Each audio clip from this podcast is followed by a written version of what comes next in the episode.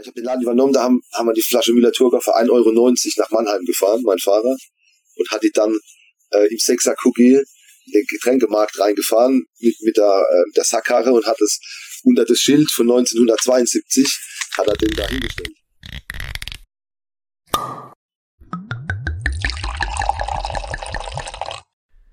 Hallo, hallo, vielen Dank fürs Einschalten. Ein Podcast an und für sich ist nichts ohne seine Hörerinnen und Hörer. Deshalb freue ich mich sehr, dass ich dir heute ein neues Gespräch vorsetzen darf. Und zwar hörst du heute Wein verkauft, den Fachpodcast der Weinbranche, zu Gast bei Martin Hochdörfer und dem Weinhaus Franz Hahn. Ich bin Diego vom Wein verkauft Fachpodcast der Weinbranche. Hier geht es um effektives Weinmarketing, Weinbaupolitik, Verkaufskanäle, Betriebsentwicklung und lukrative Marktnischen, die Grenzen der Weinwerbung und die Beziehung unserer Branche zum Alkohol. Als Weinplus-Mitglied bekommst du attraktive Kostenvorteile bei wichtigen Zulieferern der Weinbranche, kannst die Episoden schon 14 Tage früher hören und dich mit hunderttausenden Weinkunden und Weinprofis auf der ganzen Welt vernetzen. Amorim Kork hat diesem Podcast in den ersten Monaten das wirtschaftliche Überleben gesichert das ist die Art von Firma, die man als Partner haben möchte. Und ganz nebenbei ist Amorim mit gutem Grund Weltmarktführer für Korken. Der Green Deal kommt. Wenn du zu den Weingütern gehören willst, die sich rechtzeitig darauf einstellen, tritt Piwi Deutschland bei. Ich bin seit 2022 Vorstandsmitglied von Piwi International und bei uns spielt die Musik. Wir sind bald 1000 Betriebe aus über 20 Ländern und sprechen über den Anbau und Ausbau von Rebsorten mit hohem Einsparpotenzial beim Pflanzenschutzmittelaufwand. Den Unterschied zwischen viermal Spritzen im Jahr oder zwölfmal muss ich dir nicht ernsthaft vorrechnen, oder? Für eine Mitgliedschaft musst du weder Piwis angepflanzt haben noch Bio machen oder dich sonst irgendwie verbiegen. Komm zu uns und informier dich. Neben dem Podcast beraten mein Team und ich kleine und mittlere Familienweingüter, die sich weiterentwickeln und ihre Fahrtrichtung schärfen möchten. Typische Szenarien sind Generationswechsel, der Übergang von Trauben- oder Fassweinproduktion zur Flaschenvermarktung und der Wunsch, endlich ein Betriebsprofil mit klarer Positionierung zu haben. Du bekommst von uns einen realistischen Betriebsentwicklungsplan, der zu 100 Prozent auf deinen betrieblichen Gegebenheiten aufbaut. Wir wissen, was in puncto Fördergeld abgeht und begleiten dich durch den Designprozess, die Auswahl von Dienstleistern oder Software, um den maximalen Gegenwert deiner Investition zu sichern und schleusen deine Weinmarke ins stark wachsende Netzwerk von Wein verkauft, dem Fachpodcast der Weinbranche. Melde dich einfach für ein Vorgespräch. Ja, liebe Leute, es hat mich in die Pfalz verschlagen und zwar auch das erste Mal in der Geschichte des Podcasts tatsächlich eine Vor-Ort-Aufzeichnung. Und zwar sitze ich gerade im Weinhaus Franz Hahn. Das sollte euch eigentlich ein Begriff sein. Ist, glaube ich, in der Weinbranche mittlerweile recht bekannt, was der Martin hier macht und mir gegenüber, dementsprechend Martin Hochdörfer. Und äh, das Thema, über das ich heute mit dir sprechen will, das ist ähm, der Aufbau einer Weinmarke über Zukauf. Ähm, das ist, was du, glaube ich, im relativ großen Stil machst und äh, etwas, was ich vielen Jungwinzern auch immer predige, wo ich ihnen sage, Leute, vielleicht überlegt ihr euch erstmal eure Weinmarke zu etablieren, bevor ihr euch hektarweise Weinberge zulegt. Ähm, ich glaube, dass das entscheidende Vorteile hat und dass es äh, eben auch in der Art und Weise, wie man äh, in der Weinwirtschaft agiert, der intelligentere Weg ist. Das du darfst das nicht zu vielen jungen Leuten erzählen dass sie keine Hektar mehr machen sollen, weil Schutz. Äh ja, die Hektar sollen sie meiner Meinung nach schon machen, aber das, das unternehmerische Risiko ist, glaube ich, äh, besser abfangbar, wenn du eine neue Weinmarke gründest, wenn du so rum anfängst. Ja? Aber ähm, das ist meine Theorie. Ich äh, würde gerne deine Meinung dazu hören und vielleicht für diejenigen, die sich noch nicht so intensivst mit dem beschäftigt haben, was du machst, stell dich doch mal kurz vor, wer du bist, woher du kommst und wie es dazu kommt, dass hier Weinhaus Franz Hahn äh, in Neuauflage, glaube ich, nennst du das unten, ne? Ja, ja genau. Ähm, wie das entstanden ist. Äh, hol uns einfach mal ein bisschen ab. Ja, hallo, ich bin der Martin Hochdörfer, ich bin äh, 37 Jahre alt, habe drei Söhne mittlerweile, ähm, bin Weinbautechniker gelernt, also habe ähm, klassisch die Gesellenprüfung gemacht, habe den Wirtschafter gemacht und war dann in Bad Kreuznach ähm, im Techniker und ähm, bin dann zurück wieder in den elterlichen Betrieb, und habe dann eigentlich schon relativ früh gemerkt, dass das nicht funktioniert auf Dauer. Ähm, Ich habe Gott sei Dank noch einen Bruder und eine Schwester, die den elterlichen Betrieb äh, schmeißen zu Hause. Das hat mir sehr viel Freiheit gegeben. Sagen wir, vor 15 Jahren habe ich das noch ein bisschen anders gesehen. Mittlerweile kann ich das wirklich so sagen, dass es mir die Möglichkeit gegeben hat, zu sagen, ähm, ich gehe raus aus dem Betrieb, weil als Einzelkind ist es halt, wäre das super schwierig, weil du dann der, der einzigste Erbe bist, sage ich mal in Anführungszeichen. Ähm, das hat mir äh, irgendwo immer ein, ein Stück weit die Freiheit gegeben, zu sagen, okay, ich gehe raus aus dem elterlichen Betrieb. Das hat dann so weit geführt, dass ich dann ähm, ganz raus bin. Ähm, wenn man zweimal den Schlüssel hinlegt und sagt, ich bin raus, dann überlegt man sich das beim dritten Mal ganz genau. Weil entweder du bist dann raus oder wenn du dann nach dem dritten Mal wiederkommst, dann ist es eigentlich egal, dann nimmt mich auch keiner mehr für ernst irgendwo.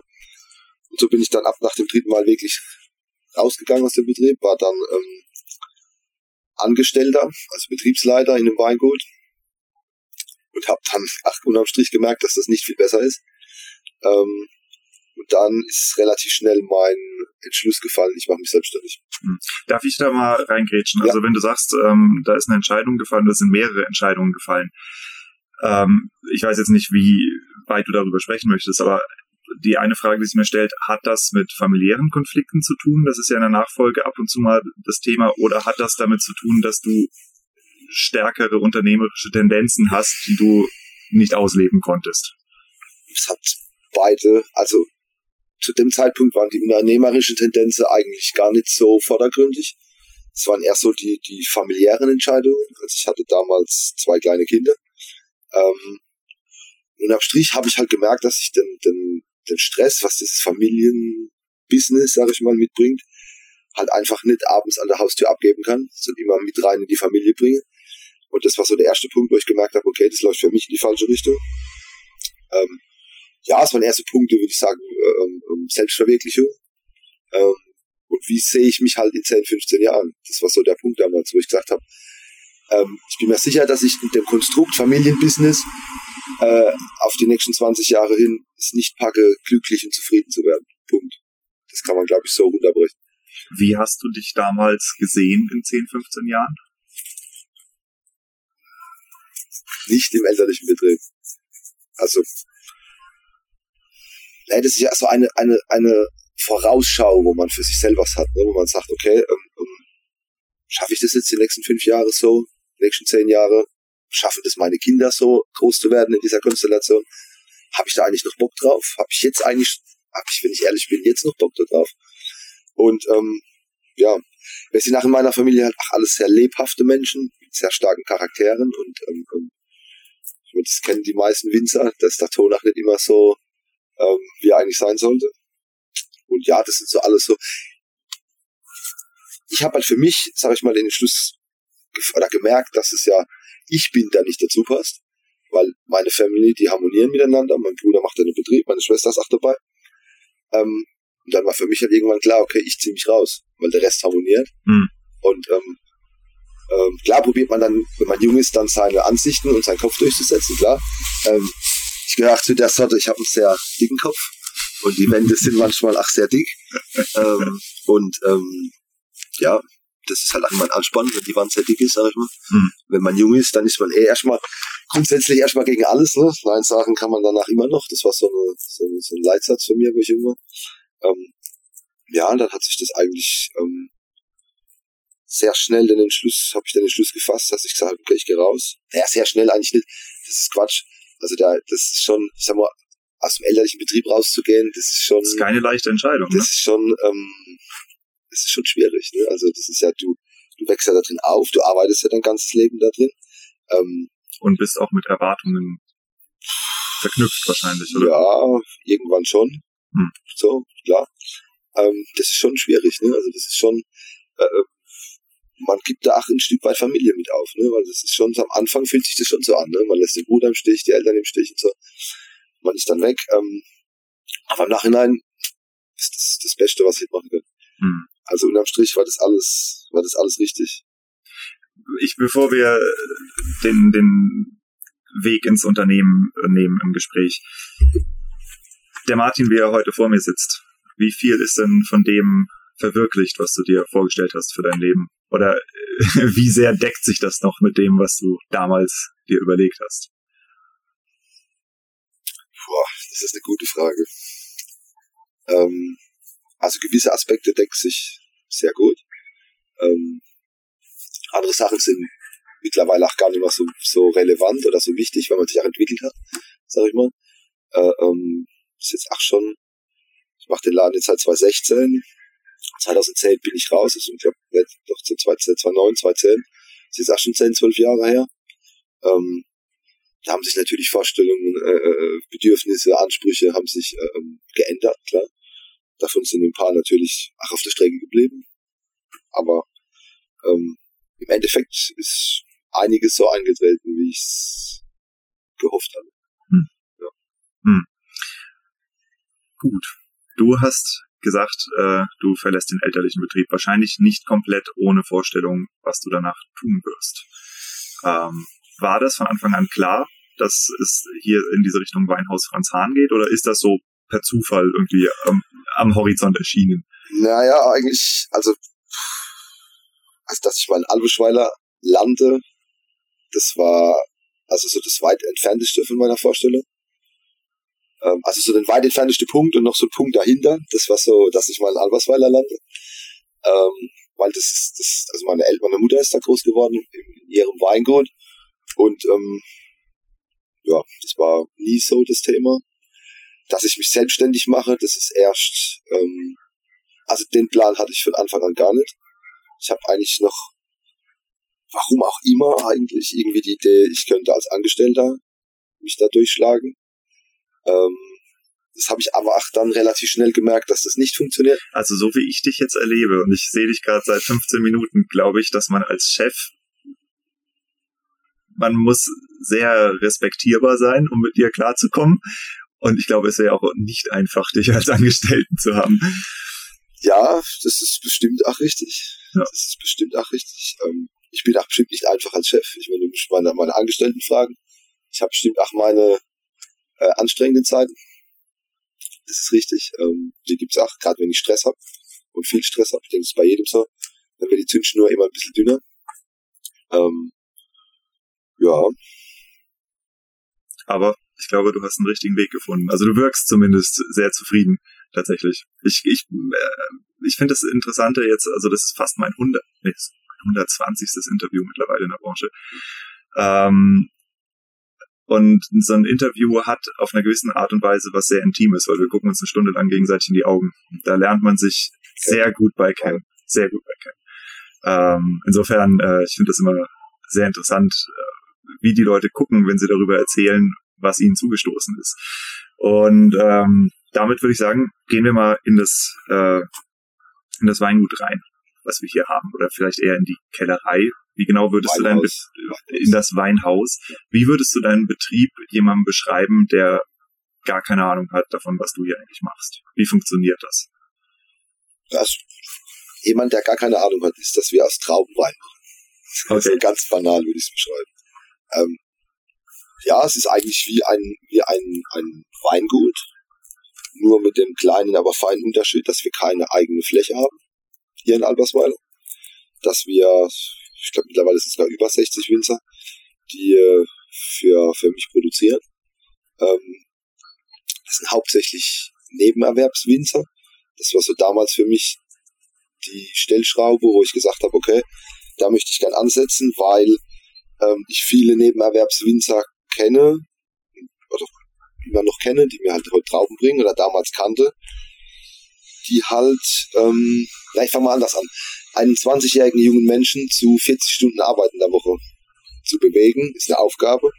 Darüber hinaus an seinen freien Tagen, Abenden noch zu bewegen, in den Weinberg zu gehen, weil es der Papa immer so gemacht hat.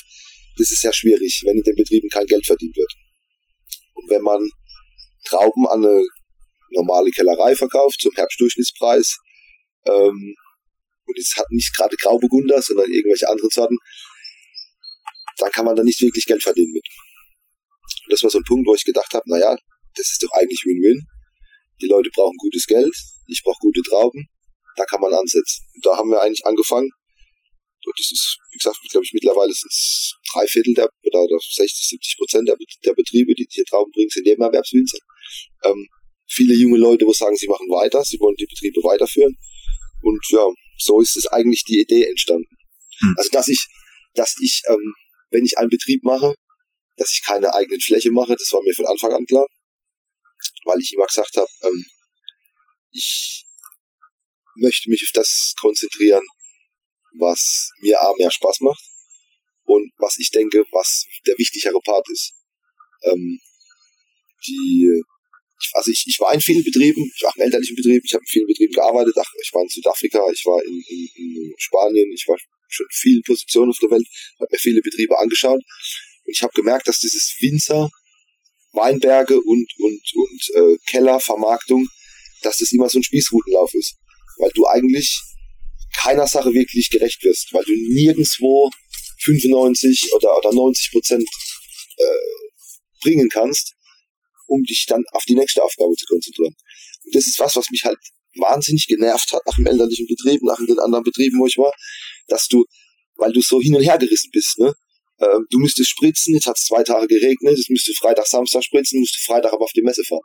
So, schon scheiße. Kommst du Sonntag heim, spritzt du Sonntag, bist vielleicht schon zwei Tage zu spät. So als mal ein Beispiel.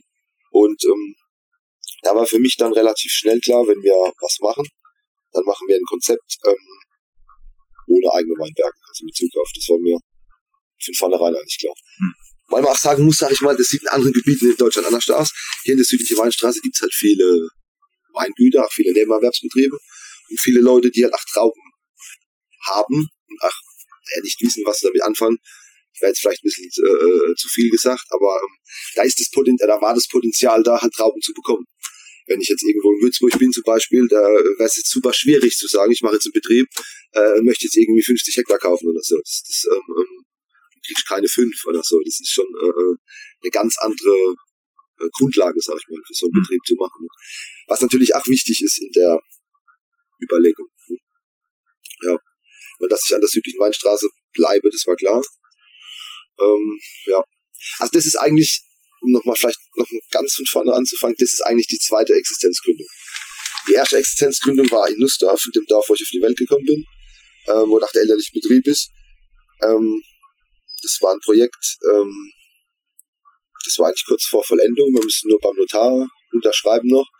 Und der damalige Verkäufer hat mich da hängen lassen. Und ähm, dann bin ich auf einen Makler äh, aufmerksam geworden, ähm, der nur Weinimmobilien äh, betreut. Dann ähm, musste so eine Verschwiegenheitserklärung äh, unterzeichnen, weil du in laufende Betriebe reinschaust. Dann hat er mir einen Stapel mit 40 Weingütern hingelegt. Ähm, sehr renommierte VDP-Betriebe bis zum kleinen Weingut. Ähm, wir haben uns wirklich alle angeschaut. Und das war das Letzte. Weil hier waren so drei wirklich, also wenn der Betrieb noch dummer foto fotografieren, hättest du es nicht, hättest du es nicht, nicht hinbekommen. Dann habe ich das immer nach unten gelegt. So. Kellerei, äh, Albersweiler, äh, dann haben wir das immer nach unten gelegt. Und irgendwann gab es dann nichts mehr, weil es ach Gott sei Dank nichts gepasst hat. Ne? Also das war irgendwie, der alte Chef wollte beim einen Betrieb noch drei Jahre mit dabei wohnen und der eine äh, Betriebsleiter wollte den Keller noch ein paar Jahre weitermachen, wo ich gesagt habe, das funktioniert aber nicht. Ne? Und ähm, dann waren wir hier und dann war ich auch ehrlich gesagt gleich schockverliebt. So. Das war ein ganz anderes Konzept. Das erste war irgendwie äh, klein, Premium, Zukauf, alles im Holz und so, das war vornherein schon klar. Ähm, das war hier eine ganz andere Nummer. Ne?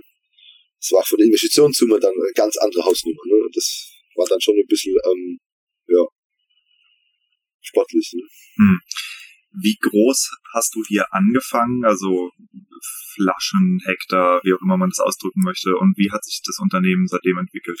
Ah, Flaschen und Hektar und so, das finde ich eigentlich, das so, finde ich, ich finde Mitarbeiter, das ist vielleicht so eine, so eine bessere Größe. Also ich habe hier angefangen mit einem Mitarbeiter. Mittlerweile sind wir 15. Ähm, es sind drei Auszubildende auch dabei. Ähm, vierter kommt jetzt vielleicht, noch so ein Nachzügler. Mal schauen. Ähm, ja, die Flaschenanzahl hat sich natürlich auch äh, vergrößert, klar. Ähm, Magst du die Hausnummern sagen, in denen du unterwegs bist? ich finde das immer ein bisschen, weiß ich nicht. Also ich sage schon seit Jahren, wir machen 300.000 Flaschen. Das finde ich immer so eine, eine Größe, die ist vielleicht nicht ganz richtig, aber die ist auch nicht so. Das hat immer so ein bisschen was von mein Haus, mein Auto, mein Boot. Ich habe so viel Hektar, ich habe so viel Pfand, ich mache so und so viele Flaschen. Hm. Das ist, weiß ich nicht, das ist so, das ist keine Ahnung. Ich finde das nicht so sexy. Ne? Fair enough. Ähm, War das für dich von Anfang an klar, dass du eine bestehende Marke übernehmen möchtest oder stand auch im Raum, dass du eine komplette Marke neu etablierst? Wir haben ja beides gemacht eigentlich. Also wir haben eine bestehende Marke genommen und haben sie in komplett neuen ähm, Vertriebsfeldern etabliert. Was haben wir das Weihnachts von Zahn? Das war, ähm, die haben viel so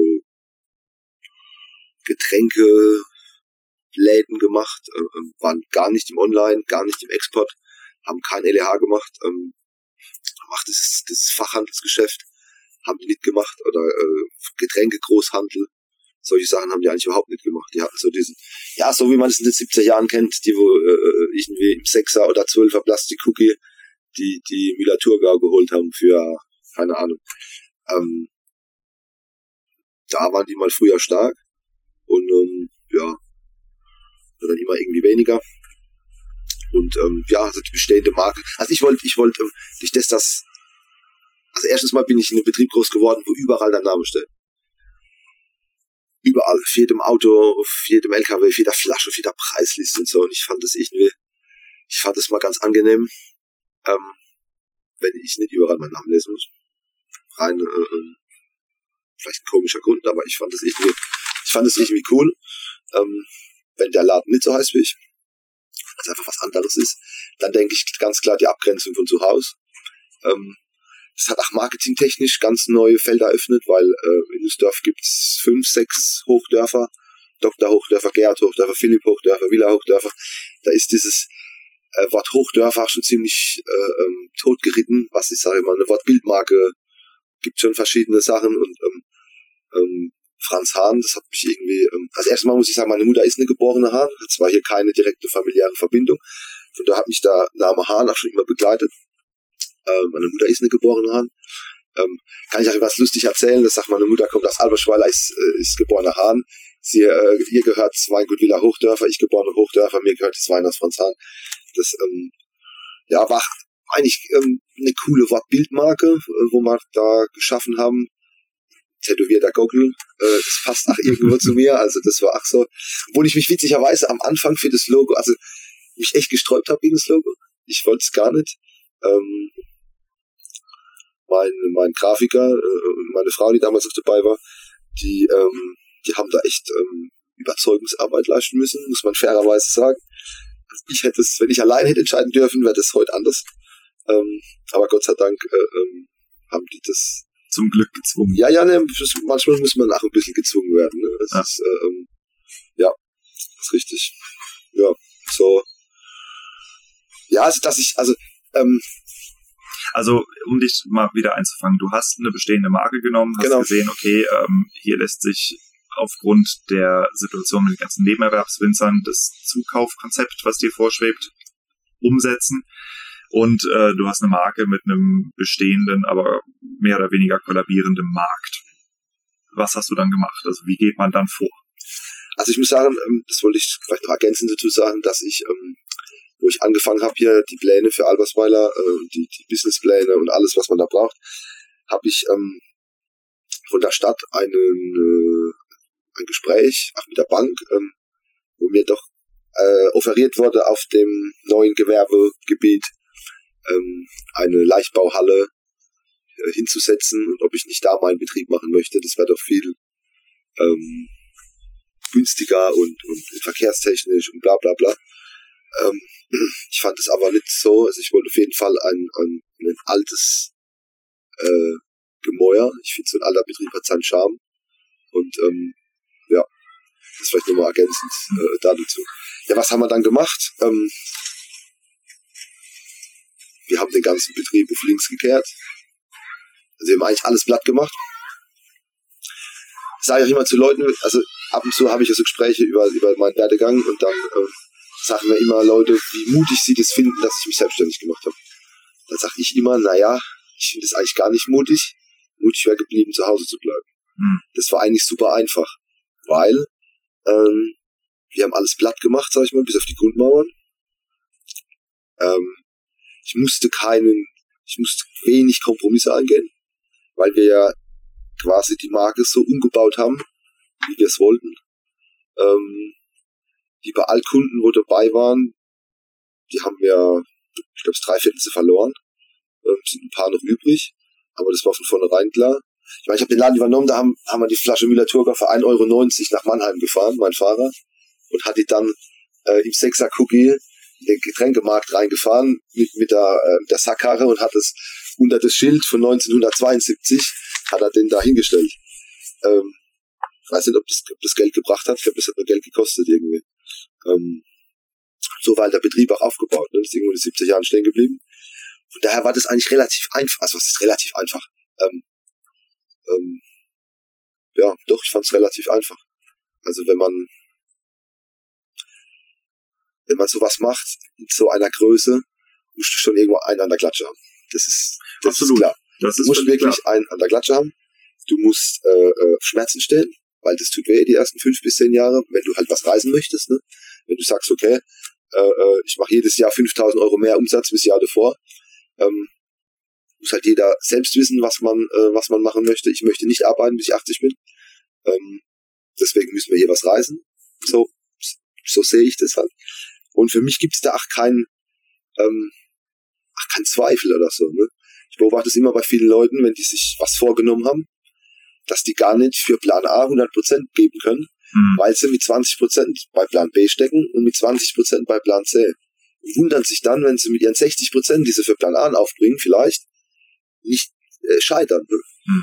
Und ähm, das ist so ein Punkt, wo ich immer gesagt habe, wir hatten ja auch schon schwere Phasen, also ich hatte 2018, ähm, hatten wir nicht so gutes Jahr. Dann hatten wir ein bisschen Pech mit einer, mit einer anderen Kellerei, mit der wir zusammengearbeitet haben. Ähm, aber von meinem Mindset geht's eigentlich nur, geht's nur vorwärts, sag ich mal. Also das, das funktioniert alles. Und dann, ja, was haben wir dann gemacht? Ähm, dann haben wir erst die, die, die Marke halt umgebaut. Ähm, Corporate Design und bla bla bla, wie das alles so neudeutsch heißt. Also ähm, haben die, siehst du, also, ja gut, die, die Bildmarke erschaffen, geschaffen und habe da halt ähm, ja die Marke drum gebaut. Klar, ganz klar mit, mit, mit mir halt im, im Vordergrund. Ähm, ja. Und dann sind wir losgezogen und haben dann haben wir den ersten den ersten Wein abgefüllt. Das war der 15er Jahrgang. Ähm, ja, dann sind wir los, haben uns Händler gesucht also haben wir am Anfang ganz viele kleine Messen gebucht, die nicht viel Geld gekostet haben. Ja, die, also die halt, sag ich mal, was weiß ich, so zwischen drei und fünf, 600 Euro gekostet haben, die Messen. Und, ähm, also waren reine Privatkundenmessen, mehr oder weniger. Ähm, und haben uns dann Fachhändler eingeladen. Ähm, ich habe immer geguckt, welche ganz gut so zu mir passen. Also je verrückter, je, je durchgeknallter, je, keine Ahnung, neue Konzepte oder, oder junge Konzepte und so. Und da haben wir, ähm, sind wir die ersten zwei Jahre durch Deutschland getourt ähm, und haben da halt diese Messen gespielt und haben uns immer wieder die Händler dazu eingeladen. Ja, dann haben wir viel Export angefangen. Haben ähm, am Anfang über die DWI-Messen, Auslandsmessen gebucht und, und äh, kleine Messen gebucht, nach Direktmessen und sind dann so, ja, so Stück für Stück halt auch zu unseren Auslandskunden gekommen. Hm. Ja. Ich habe vom Prinzip zwei Wege, die ich gern verfolgen würde. Also das eine ist ähm, die ja die Verkauf, Verkaufsfähigkeiten, das Marketing, ähm, was hier auch dahinter steckt. Das ist ja was, was wahrscheinlich nicht komplett angeboren ist. Ähm, da würde ich gerne reingehen. Und das andere, äh, was mich sehr interessiert, wenn man so umtriebig ist wie du, kann ich mir vorstellen, dass man auch das ein oder andere in den Sand setzt oder wie es so schön heißt, als Unternehmer muss er auch bereit sein, Babys zu töten. Also das heißt zu testen und wenn es nicht funktioniert, aufzugeben. Was gibt es da für Beispiele, die dir so spontan einfallen? Also Babys zu töten, das finde ich ein bisschen das ist ein harter Begriff. Ein harter Begriff. Kommt, kommt so aus der Startup-Szene. Harter Begriff. Äh, äh, ähm, aber ich weiß, was du meinst. Ähm, ich denke, das ist auch ein, ein ähm, Problem, was ich in den letzten paar Jahren gesehen habe, dass es ähm, ähm, dass das Scheitern eigentlich gar nicht mehr zu, zur Sprache kommt oder so. Ich meine, guck dir Instagram an. Instagram ist eigentlich eigentlich ähm, das sich nur positive Sachen. Man, man stellt nur, natürlich, man stellt nur die guten Bilder rein. Äh, keiner stellt ein Bild rein, wie eine Flasche Palette, wie er irgendwie eine Box keine Ahnung, was vor drei, vier Wochen ist meine Gitterbox mit Flaschen runtergefallen oder so. Hier habe ich wieder 30.000 ähm, Liter richtig produziert. So, keiner, stellt, keiner stellt ein Foto rein, äh, wie irgendwas, wie irgendwie was kaputt gegangen, was schlecht ja. gelaufen ist. Ne? Und das ist so ein, ein Problem, äh, ähm, wo ich gerade so bei den jungen Leuten sehe. Ähm, natürlich geht viel in die Hose, klar. Äh, äh, ähm ach, viele, viele äh, Ansichten ändern sich mit der Zeit. Ähm, ähm, also ich finde, ich habe eine gute Geschichte. Ich finde, das ist so eine, eine, ein geiles Beispiel eigentlich. Ähm, ich bin die ersten drei Jahre einem niederländischen Händler hinterhergelaufen, wie verrückt. Proben, E-Mail, hingefahren, der ist, der ist hier eingeladen, alles Mögliche. Und er hat sich dann nach drei Jahren wirklich in den Arsch kriechen, muss man wirklich so sagen. Am Anfang habe ich das noch so gemacht. Ähm, hat sich dann gegen uns entschieden in, in letzter Instanz, weil er irgendwie drei Rheingau-Winzer hatte und hat dann den vierten genommen. Und ich habe mich dann echt sau geärgert und wollte ihm schon eine richtig dumme E-Mail schreiben. Und hab's dann aber gelassen, weil ich gedacht habe, Popcom, äh, äh, so verhält man sich nicht, äh, wenn man Business macht, alles gut. Und witzigerweise kam äh, vor zwei Jahren, 2020, äh, äh, eine E-Mail von einem großen Schnapshändler in den Niederlanden. Äh, er hat, er sucht einen deutschen Winzer und äh, er wurde von dem niederländischen Winzer, äh, von dem niederländischen Händler von damals auf mich aufmerksam gemacht. Er sollte sich unbedingt bei mir melden und äh, war alles. Äh, das ist jetzt einer meiner größten Exportkunden. Ich hab, ähm, wenn man sich so das mal anschaut, ähm, ist doch immer irgendwie alles für alles gut. Ne? Also ach eine ach, wo man eigentlich denkt, mal eine Zeit lang, das war jetzt, äh, da hat man was in den Sand gesetzt, ne? Ähm, ich habe mich wirklich geärgert, ich bin dem drei Jahre hinterhergelaufen und ähm, eine Aktion, die eigentlich in den Sand gesetzt war, ne? wo sich dann danach dann doch in was ganz Positives entwickelt. Ähm, weil klar, als Winzer setzt du immer irgendwas in den Sand. Äh, Im Keller geht immer mal was schief, gerade wenn du jung bist und hast irgendwelche Ideen ähm, und dann noch nicht so die Erfahrung, weil du noch nicht weißt, wie muss ich da jetzt nachgucken, wie oft das und das. Ähm, es geht immer mal irgendwas schief, also es ist immer mal irgendwas, irgendwie, keine Ahnung. Äh, ähm, es läuft auch jedes Jahr anders, ne, sag ich mal. Äh, was gerade aktuell Thema Weine abstoppen. Äh, ähm, wir machen restsüße Weine, äh, wo wir mit Kälte einfach die, die Gärung unterbinden. Ähm, Letztes Jahr sind sie bei 30 Öchsel stehen geblieben, dieses Jahr ist genau dasselbe gemacht, bleibt halt bei 20 stehen. Also ähm, das sind so Sachen, wo dann manchmal was, was schief geht. Ähm, klar, natürlich ist ja nicht jede, nicht jede Entscheidung richtig. Ne? Was waren für dich so die lehrreichsten Momente? Die lehrreichsten Momente. Was waren für mich die lehrreichsten Momente? Gute Frage.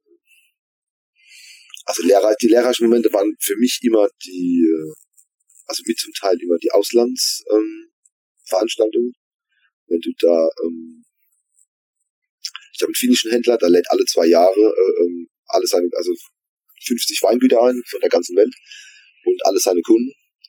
Da sitzt du dann abends mit Leuten am Tisch, äh, da ein Kanadier, da ein Italiener, ein Franzose, ein aus Neuseeland, Südafrikaner. Also es ist wirklich ähm, verrückt, welche, welche Menschen du kennenlernst. Also ich würde sagen, die lehrreichsten Sachen waren eigentlich immer die, die Menschen, die man kennenlernt dadurch.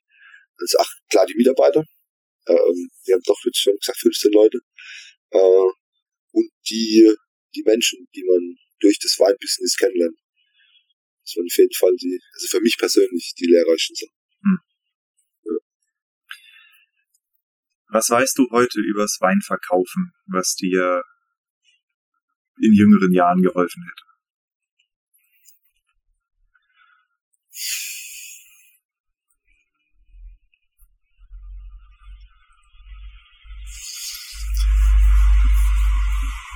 Bevor ich mich hier, oder bevor ich überhaupt äh, die Idee hatte, mich selbstständig zu machen, habe ich natürlich mit ganz vielen Leuten gesprochen, die auch in der Weinbranche sind und die auch schon um, um, länger in der Weinbranche sind.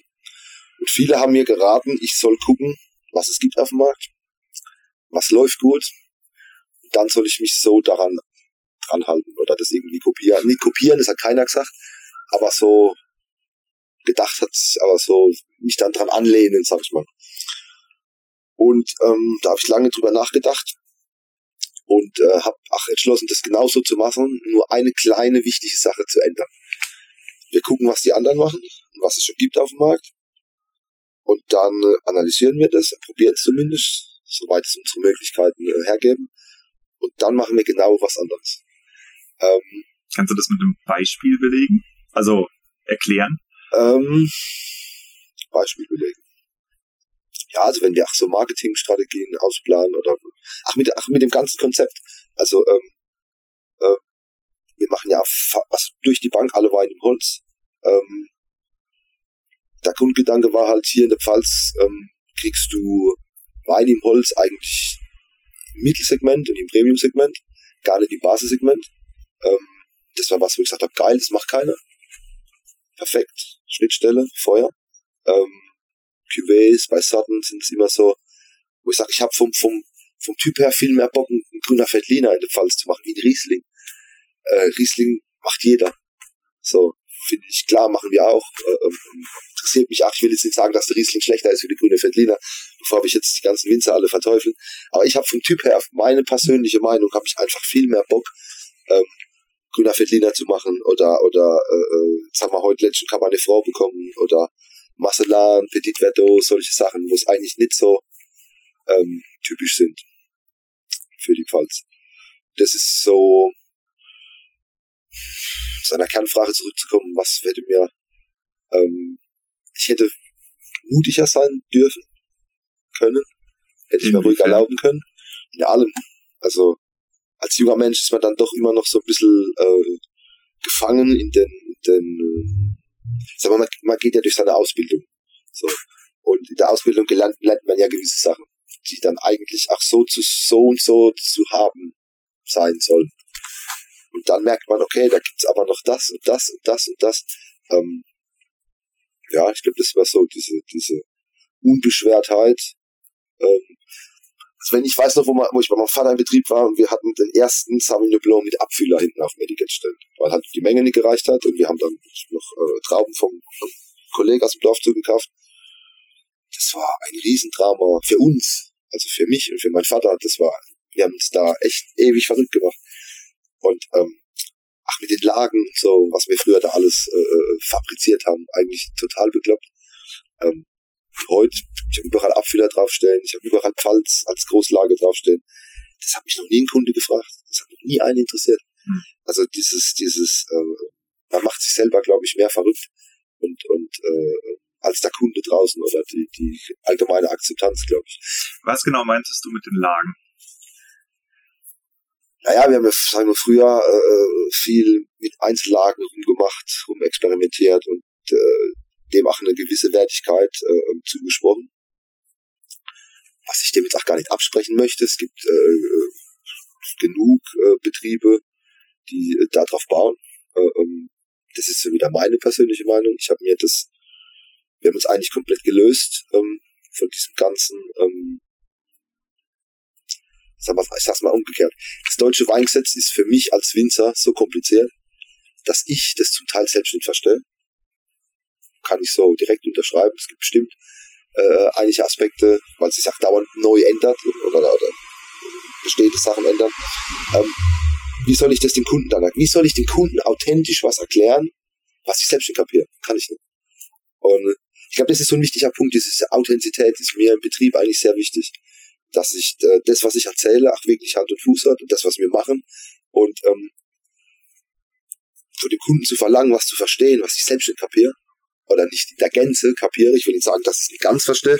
Es wäre schlecht in meinem Beruf, ne, wenn ich sage, ich verstehe das Weinsetzen. Aber in der Gänze, ähm, da sind wir von vielen Sachen weggerückt. Zum Beispiel, wir haben ähm, von der Klassifizierung komplett weg. Wir haben das, das ist unser Premium-Etikett, schwarz, schwarzer Hintergrund mit weißem Gockel und haben als Einschießetikett weißer Hintergrund mit schwarzem Gockel. Also genau äh, verkehrt rum. Und das sind unsere zwei Klassifikationen. Das heißt, der Kunde sieht zum Beispiel schon, wenn er ans Regal läuft. Also es gibt zwei Preisebenen im Wesentlichen genau, oder zwei Qualitätsebenen. Genau, zwei Qualitätsebenen. Und das sieht der Kunde schon, wenn er aufs Regal läuft. Schwarz und weiß. Relativ einfach. Da muss er nicht auf der Flasche, muss er nicht auf der Flasche rumdrehen, muss lesen, ist das jetzt der Nussdorfer Herrenberg Sauvignon Blanc oder ist das jetzt der Gottraumsteiner Münzberg Sauvignon Blanc? Weil der eine ist der bessere und der andere ist vielleicht der schlechtere. Oder ist das jetzt der, so. Und das war so, wo ich für mich mich halt davon einfach probiert habe zu lösen und gesagt habe, okay, ähm, ich mach's mir einfach und ich mach's dem Kunden einfach. So als Beispiel jetzt. Und wir so, ähm, ja, das hätte ich schon viel früher machen können. So hätte das Leben viel, viel, viel einfacher gemacht damals. Also ich muss mich jetzt erstmal kurz bedanken, weil du spielst mir brutal in die Hände. Den Vortrag, den du hier gerade hältst, der jetzt von mehreren hundert Winzern gehört wird, den halte ich meinen äh, Beratungskunden auch immer. Ich sehe das 100 Prozent genauso. Äh, in meinem Fall liegt es daran, dass ich als Quereinsteiger in die Branche reingekommen bin. Also ich komme ursprünglich aus Kiel, also ich hatte gar keine Ahnung von Wein und kenne deshalb die Verwirrung als Kunde und auch als sogar als Lehrling im ersten Lehrjahr. Also was zur Hölle ist das hier alles? Was bedeutet das alles? Und äh, das macht das Verkaufen nicht unbedingt einfacher. Insofern, du sprichst mir komplett aus der Seele und ich glaube, ähm, der Erfolg, den man deinem Betrieb ja auch anmerkt, der gibt dir recht. Man kann auch anders verkaufen. Ähm, definitiv, das, das, ich nenne es immer das Spiel um die Lagen. Das hat eine Bedeutung und das hat auch, das hat auch einen absoluten Sinn. Aber äh, meiner Meinung nach ist es so, dass es das Spiel um die Lagen ist schon entschieden. Ja, und wenn du als neuer Player oder als neues Weingut da reingehst, dann beginnst du ein Spiel, in dem es schon einen auf viele Jahre feststehenden Gewinner gibt. So sehe ich das immer. Ja. Ähm, ist das eine Art Überlegung, die du auch hattest, oder hat das bei dir einen anderen Grund, dass du gesagt hast, du willst es so nicht machen? Also, ähm, ich wollte das alles vereinfachen für mich. Also ich habe das noch nie, ich habe das noch nie wirklich kapiert, warum, warum man das so kompliziert macht. Ähm, für die Kunden nochmal, nochmal, also selbst wir Winzer verstehen das zum Teil nicht. Oder wir können es nicht nachvollziehen. Ähm, ähm, wie soll ich das von meinem Kunden erwarten? Geht nicht. Ich muss es meinen Kunden, also ich bin ja Dienstleister. So, so sehe ich mich in erster Linie. Wir machen Wein. Mit dem, was ich verkaufe in erster Linie ja mich. Ich verkaufe mich und dann verkaufe ich meinen Wein. Ähm, und da muss ich es dem Kunden so einfach machen, dass er gar nicht groß ins Überlegen kommt. Oder wenn er, wenn er, dass es für die Kunden einfach wird, bei mir Wein zu kaufen. Ich möchte den Kunden nicht unnötig verkomplizieren, das Ganze. Und das war eigentlich die Überlegung, wie, gerade weil wir ja neuer Betrieb sind, wir haben ja bei null angefangen. Ich hatte null Exportkunden, ich hatte null Fachhandelskunden, ich hatte null, äh, doch, ich hatte einen, einen LEH-Markt hier die Ecke. Ähm, das waren alles äh, Sachen, wo wir wirklich bei Null angefangen haben, wo ich gesagt habe, ich, ich habe klar bestehende Betriebe übernommen, klar, der hatte Umsatz schon irgendwo, aber halt auf anderen Geschäftsfeldern. Und in, äh, mein, meine Überlegung war immer, ähm, ich muss es ja auch dem Händler einfach machen. Der Händler hat ja erstmal Arbeit mit mir. Der muss denn das Produkt aufnehmen, da muss mich in sein Programm einfügen, der muss, der hat ja erstmal Arbeit mit mir. Dann muss er seinen Kunden mich neuer Weinbetrieb vorstellen. Hm. Dann muss er Werbung machen dafür. Dann muss er, das ist ja erstmal Aufwand, was der hat. Ähm, da möchte ich es ja auch dem Händler einfacher machen. Also das ist so eine, so eine Überlegung, wie, wie wie mache ich es meinem Produkt einfacher, äh, damit es besser verkauft wird. Und am Strich war es eigentlich nicht, nicht mehr. Mhm. Ähm, diese Überlegung haben wir heute noch. Also äh, sind heute noch immer wieder Sachen, wo ich sage, okay, wie können wir es, wie kriegen wir das hin, wie, wie ja. Da sprichst du einen interessanten Punkt an. Ähm, wie genau gehst du denn vor, wenn du einen neuen Händler aufbaust?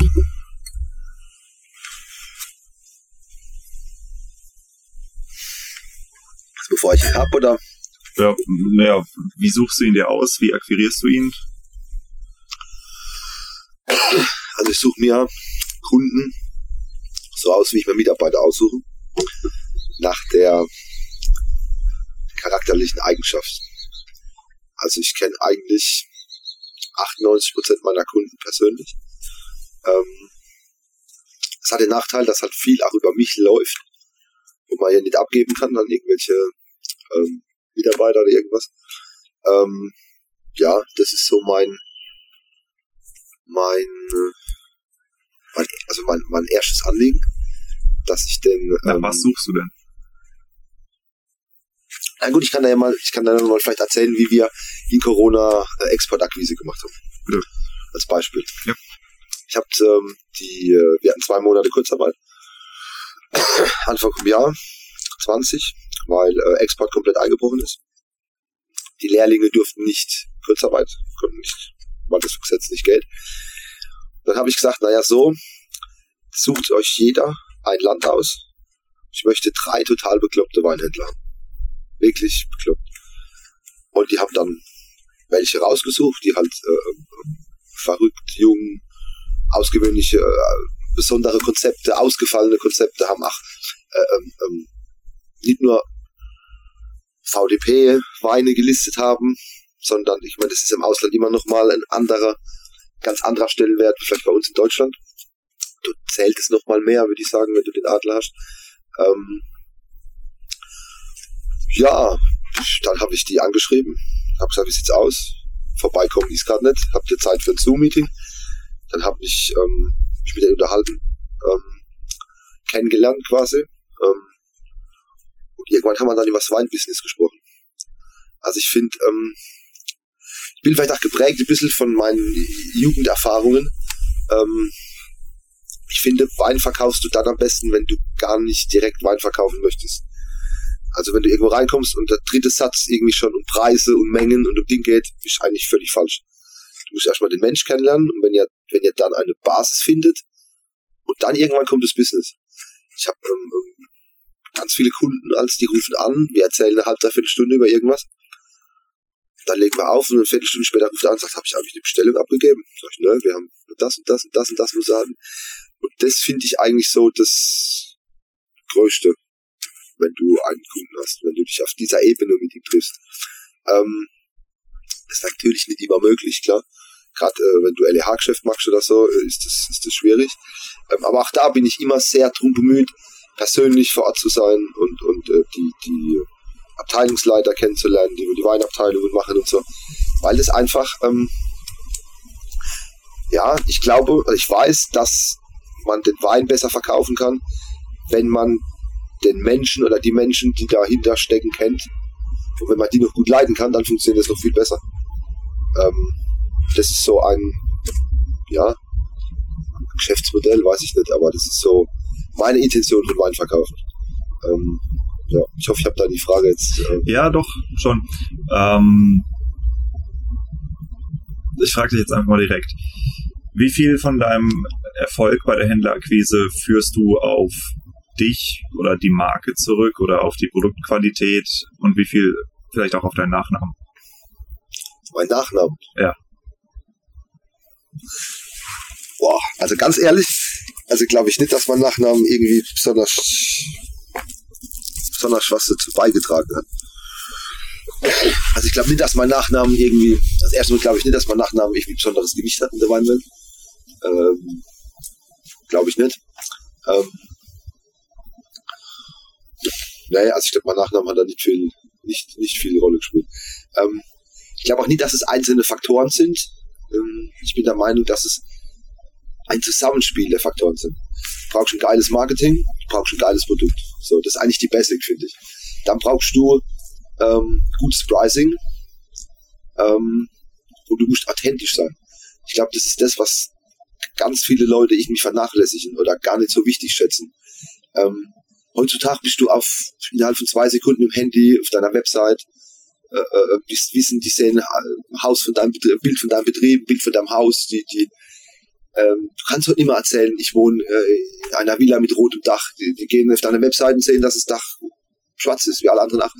Und, und so ist das alles, sag ich mal, dieses Business wird viel gläserner und viel und viel äh, durchsichtiger. Und, und da wird es eigentlich meiner Meinung nach immer wichtiger, ähm, authentisch zu sein und nicht das zu machen. Ich würde niemals in meinem Leben Bio-Weine verkaufen, weil ich einfach sage, ich stehe da nicht 100% dahinter. Deswegen mache ich es nicht. Natürlich kann man über Sinn und, und, hin und wieder über das Thema diskutieren, möchte ich jetzt gar nicht. Nur ich für mich mache es nicht, weil ich einfach nicht hundertprozentig dahinter stehe. Und ähm, wenn man das dem Kunden so erklärt, ist das war noch nie ein Thema.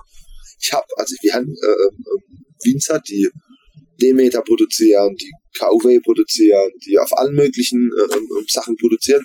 Aber ich lasse alles unter der, unter der konventionellen Schiene laufen. Ähm, weil ich einfach nicht hundertprozentig dahinter stehe. Und, und das kann ich nicht verkaufen.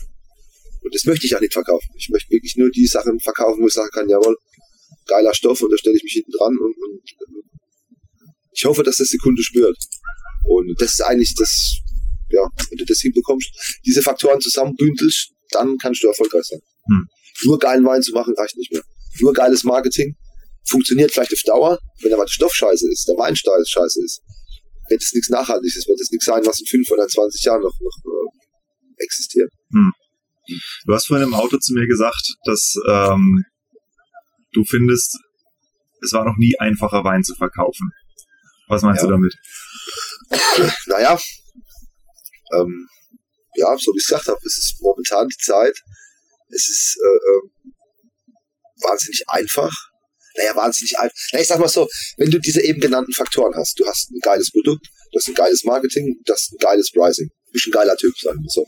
Oder eine geile Frau. Muss jetzt nicht unbedingt ein Typ sein, aber geiler Typ Mensch, sag ich mal. Ähm, dann ist es in der heutigen Zeit, finde ich, sehr viel einfacher, Wein zu verkaufen wie vor 20 Jahren, vor 30 Jahren. Ähm, mittlerweile bekommst du Wein überall. Also das Produkt ist von einer sehr äh, raren Verfügbarkeit.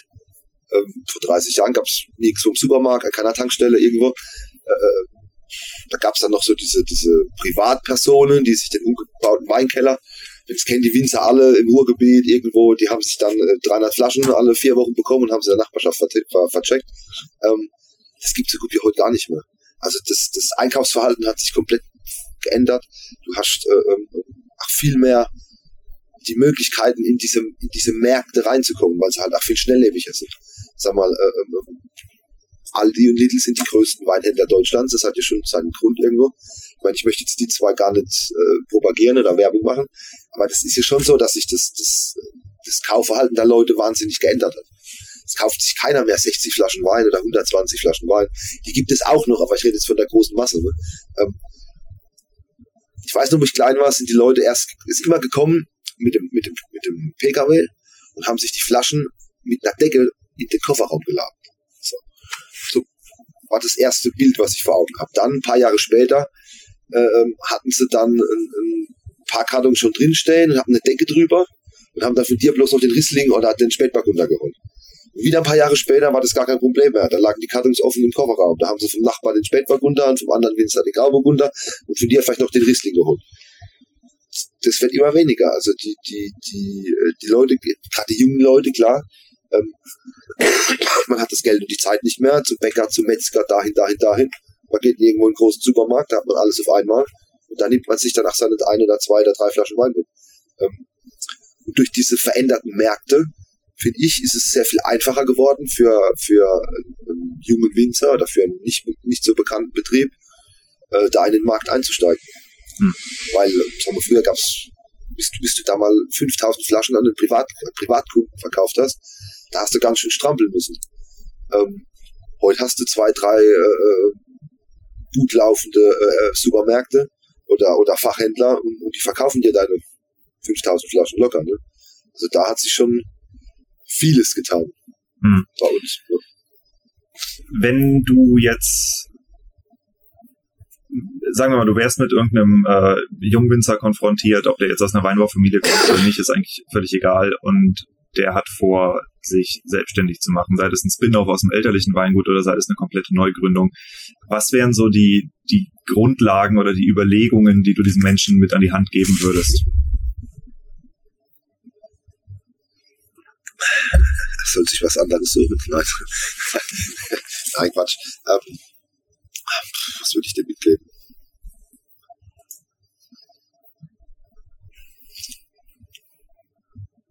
kann man so pauschal, glaube ich, gar nicht. Gut, es gibt natürlich jetzt so die, die Standardsprüche, wo man jetzt sagt, sei fleißig, sei, äh, es gibt ja die, ähm, die Eigenschaften des ehrbaren Kaufmanns.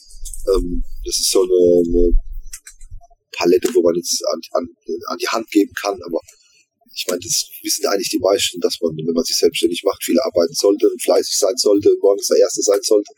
Ähm, ich denke, es kommt immer auf das Projekt drauf an. Ähm, ich denke, man muss die, die jungen Leute ermutigen, ähm, gerade auch ähm, sich einzulassen auf das Projekt. Nicht, wie ich vorhin schon mal gesagt habe, kann zu scheitern, weil man eigentlich nur 60 Prozent seiner Energie drauf verwendet hat.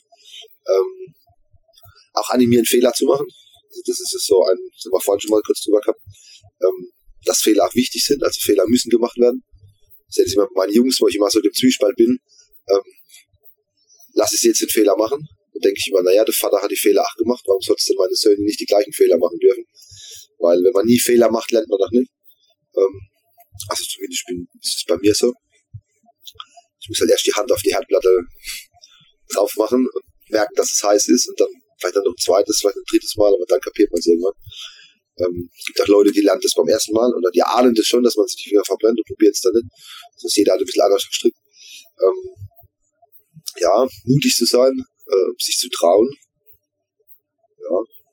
Okay, ich glaube, ich äh, stelle eine andere Frage. Und zwar, wie, was denkst du über den Wert von Konformität oder Nichtkonformität in der Weinbranche?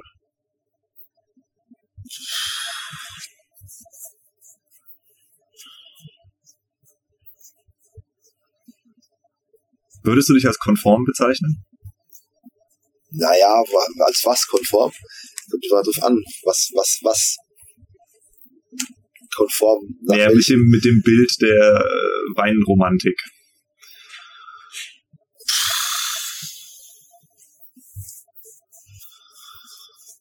Bist du Winzer oder bist du Unternehmer? Ich bin beides. Also ich bin. Was bist du denn mehr? Ähm, das ist eine gute Frage, ehrlich gesagt. Äh, ich bin jetzt, jetzt war gerade Herbst, ne? Ähm, ähm, Erntezeit, da bin ich mehr Winzer als Unternehmer.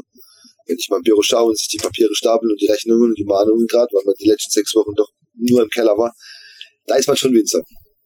Ähm, es ist tatsächlich so, dass je größer der Betrieb wird, ich immer mehr äh, Unternehmer werde und immer weniger ähm, meiner, meiner Winz, Winzerleidenschaft nachgehen kann. Das ist so. Also, ähm, ja, es gibt so Momente, wo ich drüber im Büro rufe, wo ich halt denke, oh geil, wenn ich jetzt mal so zwei Holzfässer schrubben könnte, mal so eine Stunde zwischen rein, wäre eigentlich ganz geil. Ähm, dann weiß aber wieder, dass dann heute Abend zwei Stunden länger geht und dann bleibt man dann doch im Büro sitzen und lässt das jemand anderes machen. Also es gibt schon viel Sachen, die einfach ab einer gewissen Größe und ab einer gewissen, äh, ähm, ja, ab einer gewissen Zahl, die sich dreht, halt einfach, ähm, geht es zu Lasten des Winzerhandwerks und zu Wünschen des, des Unternehmers, klar. Und die Bürokratie wird auch immer mehr, die Sachen, ähm, was man darin drum basteln muss, wird immer mehr. Die Ansprüche werden immer mehr. Ähm, klar. Ähm, aber wir sind immer noch, also wir bleiben, also ich bleibe auch Winzer nach wie vor, also das, das Handwerk äh, ähm, wird nach wie vor existent bleiben. Von daher, äh, also ich werde nie ganz Unternehmer sein. Also dass ich mal den Keller komplett abgebe, das funktioniert gar nicht. Also das wird, könnte ich auch gar nicht. Also, doch, nicht, doch, doch, doch, wenn einer meiner Söhne mal übernimmt, das wäre aber der einzige Punkt, wo ich dann sage, ähm, dann bin ich raus. Also so eine, so eine Übergabe über zwei, drei Jahre und so, so das könnte ich mir nicht vorstellen. Wenn einer meiner Söhne machen will, soll das machen. Ich helfe ihm dann vielleicht wieder, wenn das gegen die Wand fährt, dass wir es wieder hochziehen, aber ansonsten ähm, kann er das gerne dann probieren. Aber ansonsten wird es immer so ein gemischtes, gemischtes Ding sein. Ähm, obwohl das Herz für den Winzerberuf natürlich viel mehr schlägt wie für den Unternehmer. Das ist ach, ach Fakt. Also ich will lieber meine Holzfässern als äh, Rechnungen E-Mail schreiben. Ne? Mhm. Ähm, aber ja, das ist halt, ähm, das gehört halt beides zusammen. Ne? Mhm. Wenn du jetzt zurückblickst ähm, auf den Moment, wo du angefangen hast, die Marke Franz Hahn zu verkaufen, äh, würdest du mit dem heutigen Wissen etwas anders machen?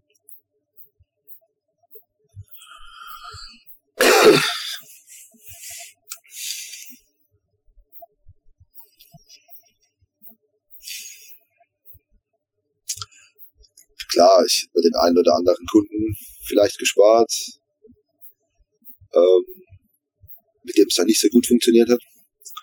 Ähm, ja, wohl, weiß ich nicht. Da haben sich auch immer wieder. Man lernt also ja zum Beispiel, du hast ja gesagt, du hast mit Endkundenmessen angefangen und wenn ich das richtig verstehe, den Fokus dann mehr auf Export gelegt. Nee, also wir haben eigentlich, eigentlich war das Ziel, immer Fachhandelskunden zu akquirieren.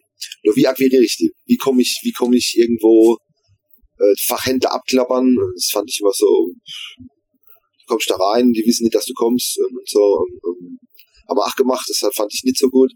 Äh, das, das Hintergrund mit den Messen war einfach, ähm, dass du, äh, sag ich mal, dieses Geld, was die Messe dich kostet, auch irgendwie da reinspielst. Wenn du da 100 Flaschen an Privatkunden verkauft hast, dann hast du das Geld eigentlich schon wieder drin, was dich die Messe gekostet hat.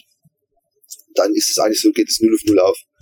Ähm, aber gerade am Anfang haben wir ja noch äh, sehr, sehr kleine Brötchen gebacken. Da musstest du gerade, wenn wir viel investieren mussten, ähm, natürlich gucken, dass ach, das irgendwie alles äh, sich trägt. Ne?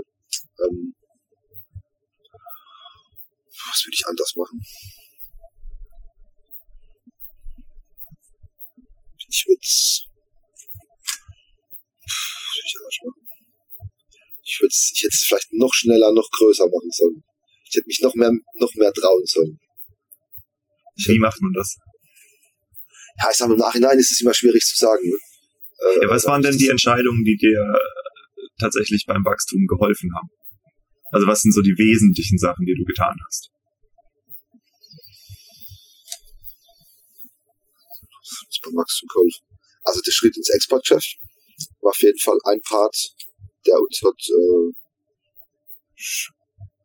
mit dazu beigetragen hat, dass wir, dass wir ähm, gewachsen sind, klar. Ähm, das war ein Punkt, ist ein ganz wichtiger Punkt, würde ich sagen. Ähm, ansonsten würde ich nix. Ja, ich denke, wir, wir, wir sind ja auch nicht wahnsinnig schnell gewachsen. Also ich meine, wir haben jetzt, sind jetzt schon, wenn es 22 das sechste Jahr, also es ist ja, dass wir letztes Jahr angefangen haben, ist gleich explodiert. Da sind Kunden dabei, die haben sich über drei oder vier Jahre aufgebaut. Ähm, das finde ich eigentlich das Wichtigere. Ähm, ähm, ein Kunde, der eigentlich schnell sehr groß da ist, ist meistens auch schnell sehr groß wieder weg. Und die, die Partnerschaften, die sich über Jahre aufbauen, nach klein, nach gerade im Exportgeschäft, fängst du mal mit 300 Flaschen, dann bist du irgendwann nach einem Jahr zweimal bei 600, 1200 pro Bestellung. Und nach vier, fünf Jahren bist du halt bei drei, vier, 5000 pro Bestellung. Und das sind halt so Sachen, wo es dann langsam auch, auch Spaß für beide macht, mhm. ne? weil dann ach, ach, sag ich mal, ach, Geld verdient wird. Ne? das sind eigentlich eher so die, die Sachen, wo ich favorisiere und wo ich ähm, ja, denke, dass es auch langfristige Partnerschaften sind. Und worauf achtest du, wenn du einen solchen Kunden aufbaust?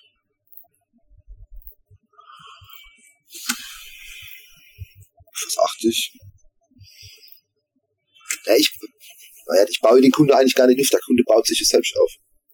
Also ich liefere dem Kunden ja nur den Wein die Kunde, die Kunden baut sich eigentlich der Kunde selbst auf. Also ich, ähm, wir unterstützen den Kunden natürlich ähm, in aller mögliche ähm, Art und Weise. Ähm, wir schulen die Mitarbeiter, wir, wir, ich bin auf dort, auf dort, sie kommen hierher. Ähm, ich denke, das machen die anderen auch. Also das ist jetzt kein, kein allein kein äh, Herausstellungsmerkmal. Weiß ich nicht. Äh, ähm, ja, ich denke, das Produkt ist natürlich auch äh, klar, erster Linie ist das Produkt, äh, wo wir machen.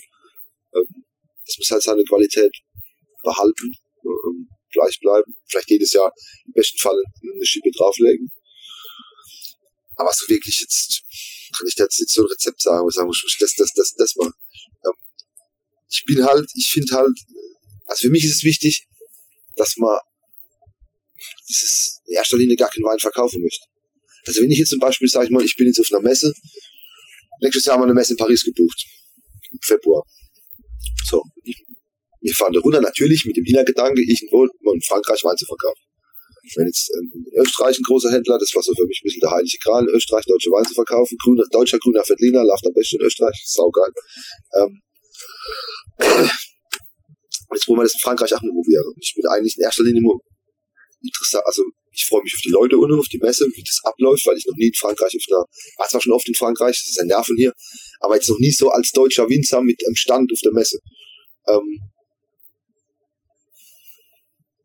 ja, dieses Weinverkaufen gar nicht so, so zwingend. Also wenn ich da, wenn ich dann noch drei Tage Paris-Messe nach Hause fahre und ich habe keinen Auftrag geschrieben, hm. ist das auch okay für mich.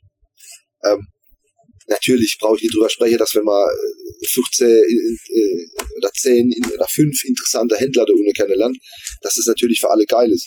Ähm, aber die, die so dieses, gerade Export ist, ist nicht, nicht sehr kurzlebig. Das ist eigentlich, ähm, du brauchst manchmal zwei, drei Anlauf, Anläufe, um das, ähm, einen Kunde zu kriegen oder auch einen richtigen Händler zu erwischen. Also das ist nicht so, dass man gleich so runterfährt und gleich zack, mal überall ein Kunde, sondern man muss auch manchmal zwei, dreimal irgendwo in ein Land fahren, sich den Markt erstmal betrachten, wie sind die Leute drauf, wie funktioniert das. Ähm, ähm, ich denke, das ist im europäischen Raum vielleicht nicht so interessant, aber alles, was dann andere Kontinente geht, ist das nochmal ein wichtigeres Thema. Gibt es Bereiche in deinem Geschäftsalltag, die sich wie Spielen anfühlen? Wie Spielen? Ja. Im Geschäftsalltag soll ich sagen, morgens, wenn ich die Kinder wecke, das ist als manchmal wie Spielen. Wie Spielen? Ich frage das deshalb, weil ich habe dich jetzt eben beobachtet. Du telefonierst natürlich relativ viel und bist gleichzeitig im Keller unterwegs, machst zehn Sachen gleichzeitig und äh, du erweckst dabei den Eindruck, als hättest du ziemlich viel Spaß daran. Ja, das ist wirklich so. Also du kannst, ich habe es ja vorhin schon gesagt, wenn du so einen Laden übernimmst, musst du schon einen an der Klatsche haben. Ähm, es muss Spaß machen. Also es muss mir Spaß machen. Es muss meinen Mitarbeitern Spaß machen. Also das ist für mich ganz wichtig, dass meine Leute hier ähm, dass wir eine gute Atmosphäre haben, dass wir einen offenen Austausch miteinander haben, dass es, wir sind alle per Du, ich sage immer, das Du-Arschloch ist mir viel wichtiger wie das Sie-Arschloch, weil das Du-Arschloch spricht man aus, das Sie-Arschloch denkt man sich. Ähm, deswegen ist es, ähm, ja, also es muss Spaß machen. Du kannst nicht äh, äh sieben Tage die Woche, 18 Stunden äh, prügeln. Ähm, Doch, kannst du, aber die Leute sehen nicht sehr glücklich aus dabei. Nee, ich kann das nicht. Hätte also nicht du, aber also ich, ich kann gibt Leute bei uns in der Branche, die das machen. Ich habe mich ja selbstständig gemacht weil ich mich, weil ich gesagt habe, okay, für mich entschieden habe, dass ich im elterlichen Betrieb nicht glücklich werde auf Dauer. Und meine, meine Familie auch nicht, also meine Söhne, meine Frau damals noch, äh, dass wir in der Konstellation nicht glücklich werden. Und das war so mal der, der Ansporn für mich, mich selbstständig zu machen. Wenn ich jetzt mich selbstständig mache und bin genauso unglücklich wie vorher, hätte ich, wäre das alles ja für die Katz gewesen.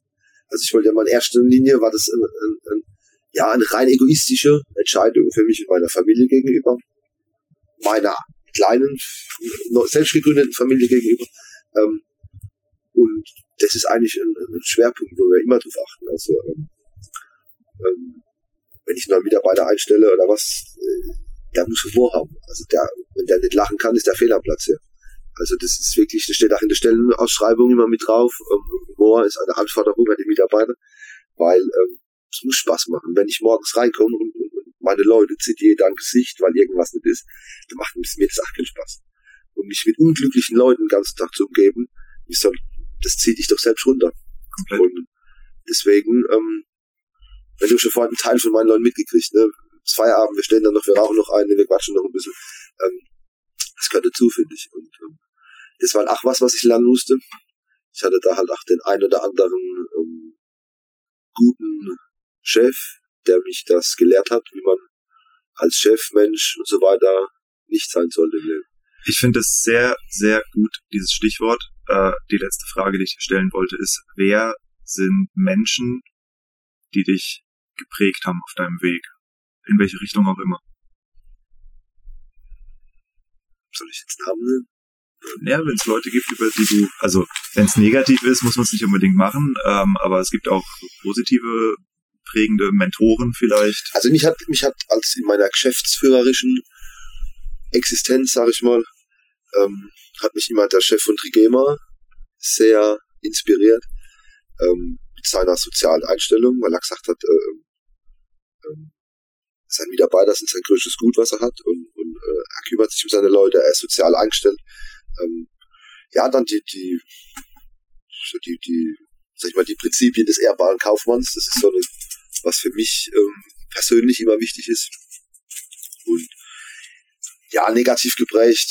Also da würden mir jetzt eher so ein, zwei Kandidaten einfallen, die mich negativ geprägt haben. Äh, für die oder mit denen ich zusammenarbeiten musste, ähm, die mir gezeigt haben, wie es nicht laufen sollte oder wie man sich nicht entwickeln sollte. Ja, aber jetzt so eine, keine Ahnung, ist jetzt irgendwie, ist jetzt könnte jetzt keine Person nennen, wie es der Weinbranche, wo ich sage, der hat mich jetzt besonders, besonders positiv geprägt oder so. Hm. Ähm, Woran würdest du denn merken, dass du dich selber in eine negative Richtung entwickelst? Was wäre da für dich so eine rote Flagge? Ich das selber merke. Also es wäre schon gut, wenn ich das selber merke. Manchmal merkt man das nicht, also die wenigsten, glaube ich, merken das selbst. Ähm,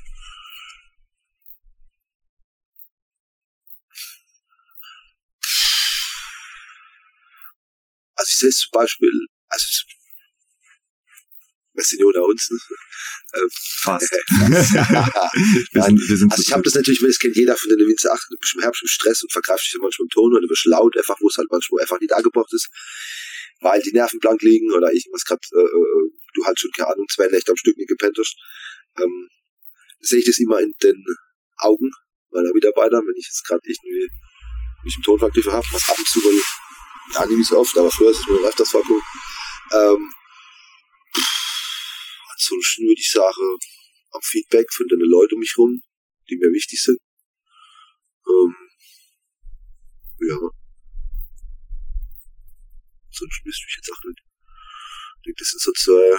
Ja, die Augen der Mitarbeiter, das ist, wir hatten ja am Anfang auch das Thema mit den Augen. Das ja. ist, äh, wenn man da keinen Wert drauf legt, dann verpasst man sehr wichtige Signale. Ja.